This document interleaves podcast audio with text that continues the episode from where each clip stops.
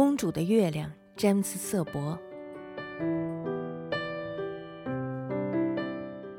很久很久以前，有一个紧挨着大海的王国里，住着一位诺诺公主。她十岁，转眼就要十一岁了。有一天，因为吃了太多的浆果馅饼，诺诺公主病倒在了床上。于是，皇家大御医来了。又是问诊，又是把脉，量完了体温，还让他把舌头伸出来，情况看起来不太妙呀。大御医派人通知了国王，也就是诺诺公主的爸爸。国王来了，只要是你心所向往的东西，我都给你。你的心渴求什么吗？有啊，公主说：“我我想要月亮，若是把月亮给我摘下来。”我就会康复的。国王的智囊团总是能为他找来想要的东西，所以他告诉女儿一定会为他摘下月亮的。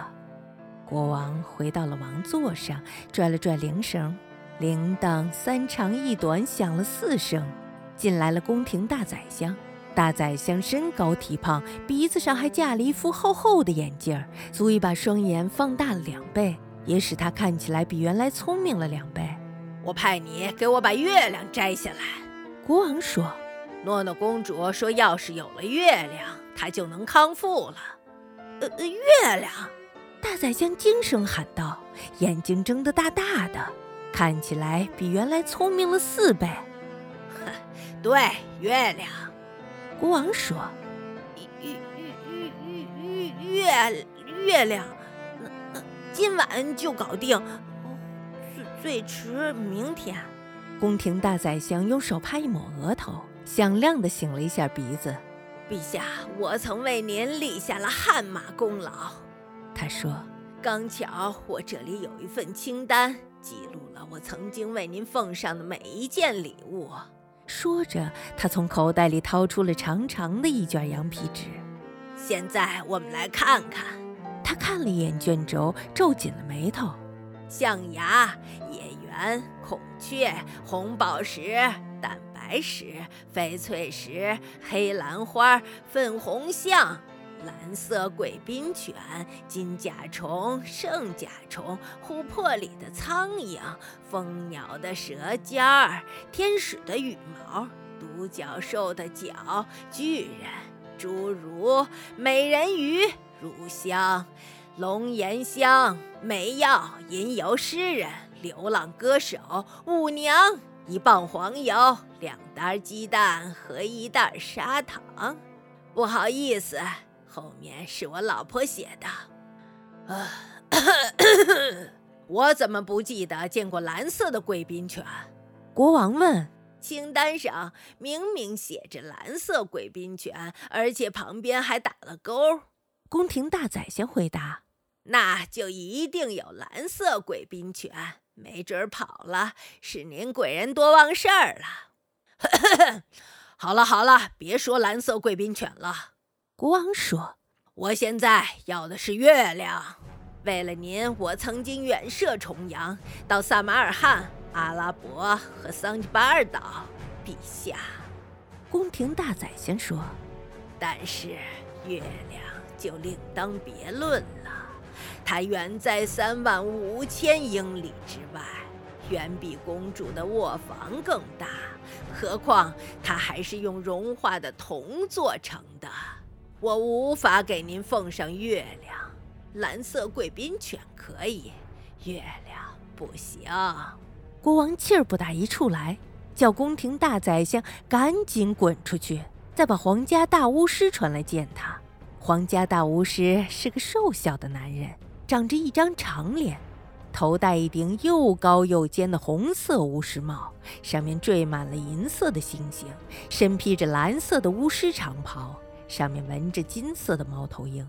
当国王说要为公主摘下月亮，并将这一项任务委派给他的时候，皇家大巫师的脸色唰的一下变白了。陛下，陛下。我曾为您立下了汗马功劳，大巫师说：“事实上，我的口袋里刚巧有一份清单，记录了我曾经为您施展的每一个法术。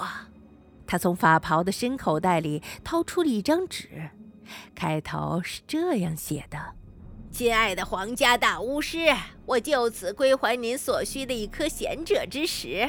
哦，不，不是这张。”皇家大巫师从法袍的另一个口袋里掏出了长长的一卷羊皮纸。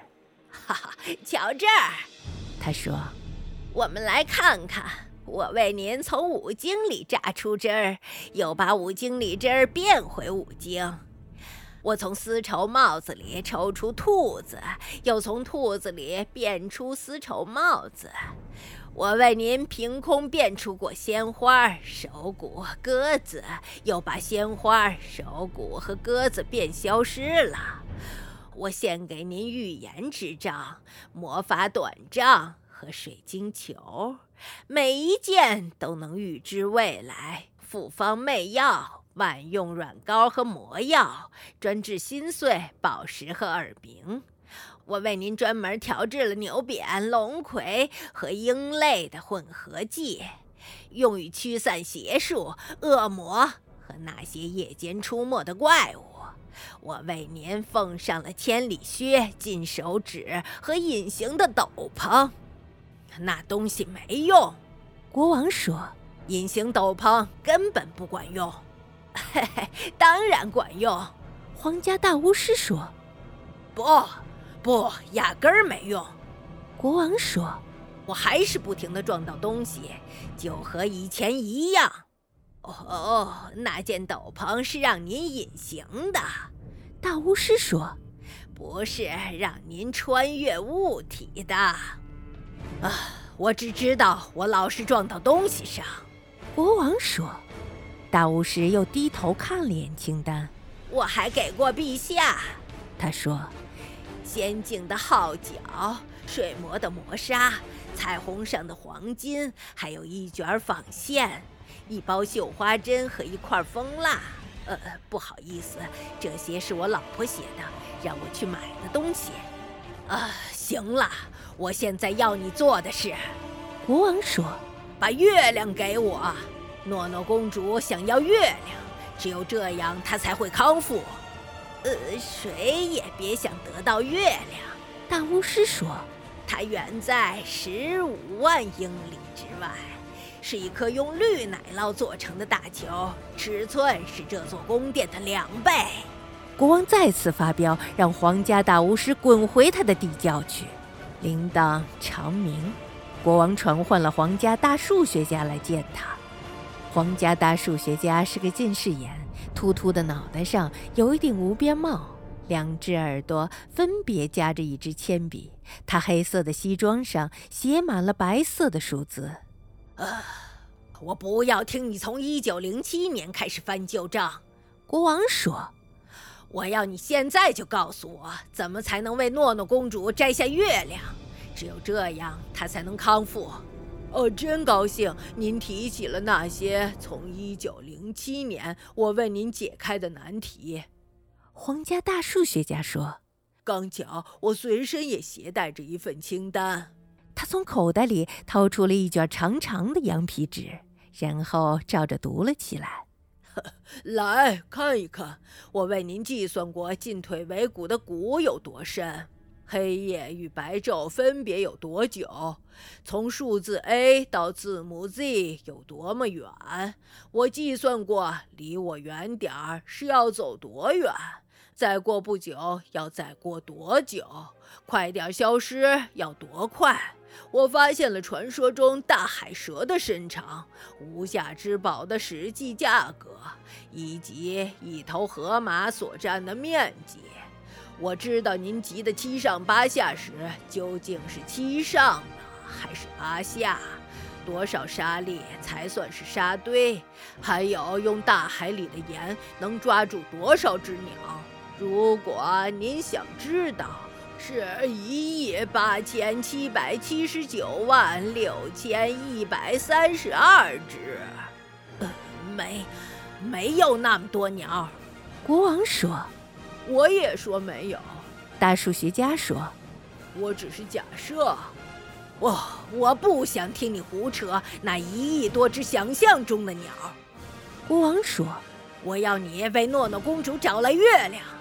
呃，可是它在三十万英里之外，又扁又圆，像一枚硬币一样。不仅仅是石棉做的，面积还有半个王国那么大。最糟的是，它牢牢地粘在天空上，水也拿不下来。”国王气得脸红脖子粗，让皇家大数学家赶紧从眼前消失。然后他摇铃叫来了宫廷小丑，打扮的五颜六色的小丑蹦蹦跳跳地来到了国王面前，帽子上的铃铛叮当作响。他在王座边上坐下，问道：“，有什么为您效劳的吗，我的陛下？”啊，谁也帮不了我的忙。国王悲伤地说：“诺诺公主想要月亮，否则就一直卧病在床。可是谁也办不到。每次我征询他们的意见，结果他们就描述月亮一个比一个大，一个比一个圆。我想你也无能为力呀，就用你手中的鹿特琴为我弹奏一首悲伤的乐曲吧。”那么，他们说月亮有多大呢？宫廷小丑问道。那离我们有多远呢？啊，宫廷大宰相说有三万五千英尺远，比诺诺公主的卧室还要大。国王回答。皇家大巫师说有十五万英尺远，比这整座宫殿还要大两倍。皇家大数学家说，远在三十万英里开外，尺寸抵得上我半个国土了。宫廷小丑漫不经心地弹拨了几下鲁特琴。哦，他们都是有学问的人。他开口了，所以他们说的想必都对。那么，月亮就一定和他们每个人以为的那么大，那么远。我们应该问一问诺诺公主，她觉得月亮有多大、多远呢？哦，我怎么没有想到？就让我去问吧，陛下。小丑说完，轻手轻脚地走进了公主的卧室里。诺诺公主还没有睡呢，见到小丑进来，他高兴极了。可是他的脸色苍白，声音也很虚弱。唉，你把月亮。带来了吗？他问。还没有。小丑回答。再耐心的等一下。您觉得月亮有多大呢？嗯，我觉得它比我的拇指盖还小。他说。当我用手指对着月亮，正好遮住它。那您觉得有多远呢？小丑问。不会比我窗前的那棵大树更高了，公主说：“有时候它会卡在树梢间，那要为您摘些月亮，不费吹灰之力。”宫廷小丑说：“只等今晚它在树梢上出现，我就会爬上去为您摘下它。”紧接着他又想起了什么：“哦，公主，月亮是用什么做成的？”他问：“啊，他说，当然是用金子。”笨，宫廷小丑离开了诺诺公主的房间，径直去找皇家金匠了，让他打造了一颗小小的金月亮，就比公主的拇指盖小一圈儿。最后配了一条金链子，刚好可以让公主把它戴在脖子上。你让我制作的东西是什么？皇家金匠问。呃。您制造了一颗月亮，小丑回答：“啊，就是月亮。哦，这是月亮。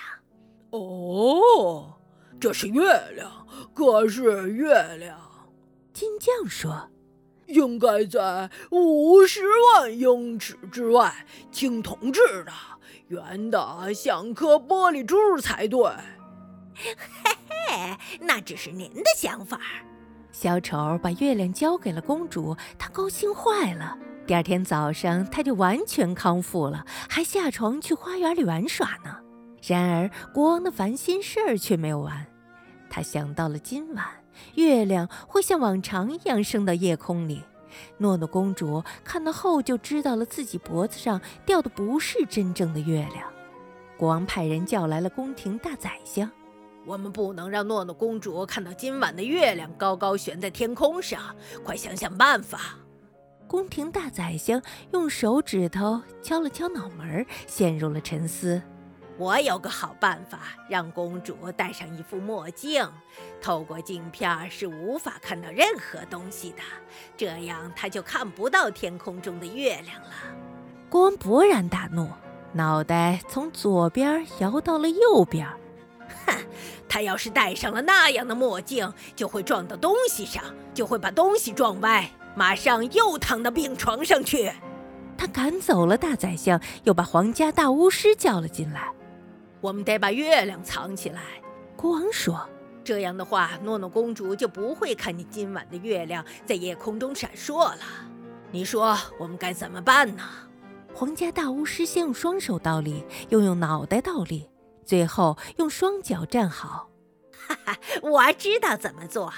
他说：“我们可以在城堡的尖顶上挂起黑丝绒的幕布。”罩住整座宫殿花园，就像马戏团的帐篷那样，待在里头的诺诺公主就不会发现外面的一切了，包括天上的月亮。国王听后又是火冒三丈，挽起了袖子就要抡拳头。黑丝绒幕布会阻断空气的流通，他说：“诺诺公主会没法呼吸的，又会病倒的。”他让皇家大巫师滚出去，另招来了皇家大数学家。我们得采取措施，国王说：“不让诺诺公主见到今晚的月亮。”你的知识这么丰富，倒是想出来个办法呀！皇家大数学家沿着圆圈踱着步子，又绕着方块走路，最后他停了下来。哈哈哈！我想到了。每天晚上，我们都在花园里举办烟花表演。那些火树银花一旦上天，就会将整片夜空映得金碧辉煌，和白昼没有分别。这样一来，诺诺公主就再也看不到月亮了。国王大发雷霆，气得跺脚：“哼，烟花表演会让公主睡不着觉的。”他说：“缺少睡眠的她会马上病倒的。”最后，国王把大数学家也打发走了。国王抬头看见夜幕已经降临了，月亮的光晕正爬上地平线呢。他吓坏了，赶紧摇铃唤来了宫廷小丑。小丑蹦蹦跳跳的走了进来，在王座边坐下。嗯，嘿嘿，我有什么能为您效劳的吗，我的陛下？他问。唉，水也帮不上我的忙。光悲伤地说：“月亮又要出来了。当月光洒向公主的房间时，她就会发现天上还有月亮，并不在她脖颈上的金链子上挂着。就用你手中的鲁特琴弹一首特别悲伤的曲子吧，因为公主很快就会看到月亮，再次病倒的。”宫廷小丑漫不经心地弹拨了几下鲁特琴。哦，您的智慧团有什么建议吗？他问。哦，天哪！别提那伙蠢货，他们出的那些藏月亮的馊主意，全都会让诺诺公主生病的。国王答道。宫廷小丑又弹了一首温柔的乐曲。那您的智囊团无所不知。他说。如果他们都无法办到，那么月亮是根本不会被藏起来的。国王把头埋在了双手中，连连叹气。唉，唉！突然，他从王座上一跃而起，指向了窗外。哦，看！他大声喊道。月光已经照进了诺诺公主的卧房了。现在谁能向她解释为什么月亮还挂在天上，同时又挂在她脖子的金项链上啊？宫廷小丑放下了手中的鲁特琴。啊哈哈！当年的智囊团说月亮又大又遥远，没有人可以得到时，是谁给出的正确答案的呢？哦，是诺诺公主自己。所以说，诺诺公主比您的智囊团可要聪明多了。关于月亮，她知道的比他们更多。那我就去问问她呗。在国王阻止他之前，小丑就悄无声息地离开了王座，登上了宽宽的大理石台阶，去诺诺公主的卧房了。躺在床上的公主一点儿也没有睡意，看着窗外皎洁的明月挂在半空，在她手中闪烁的正是小丑送给她的月亮挂饰。小丑看起来很伤心，眼中似乎还含着眼泪呢。告诉我，诺诺公主，她的语气很是悲凉。嗯，月亮 明明挂在您的脖子上，为什么又会在夜空中放光呢？公主看着他笑了。道理很简单呀，笨。她说：“当我掉了一颗牙，就会在原处长出另外一颗新的牙齿呢，没错吧？”哦，当然啦，小丑说：“哦，当森林里的独角兽失去了角，就会在额头中间长出一个新的来。”对的，小公主说：“当皇家园丁修剪花园的鲜花时，新的鲜花就会开出来的。”哦，天哪，我怎么没有想到呢？小丑说：“嗯，对的。”就像新的一天总会到来的一样，月亮不也如此吗？诺诺公主说：“我想万事万物都是如此。”她的声音越来越轻，几乎要听不见了。小丑看着她进入了梦乡，他轻轻地为熟睡的公主盖好了被子。在他离开卧房之前，小丑来到了窗口。对月亮眨眨眼睛，因为月亮刚刚也对他眨了眨眼睛。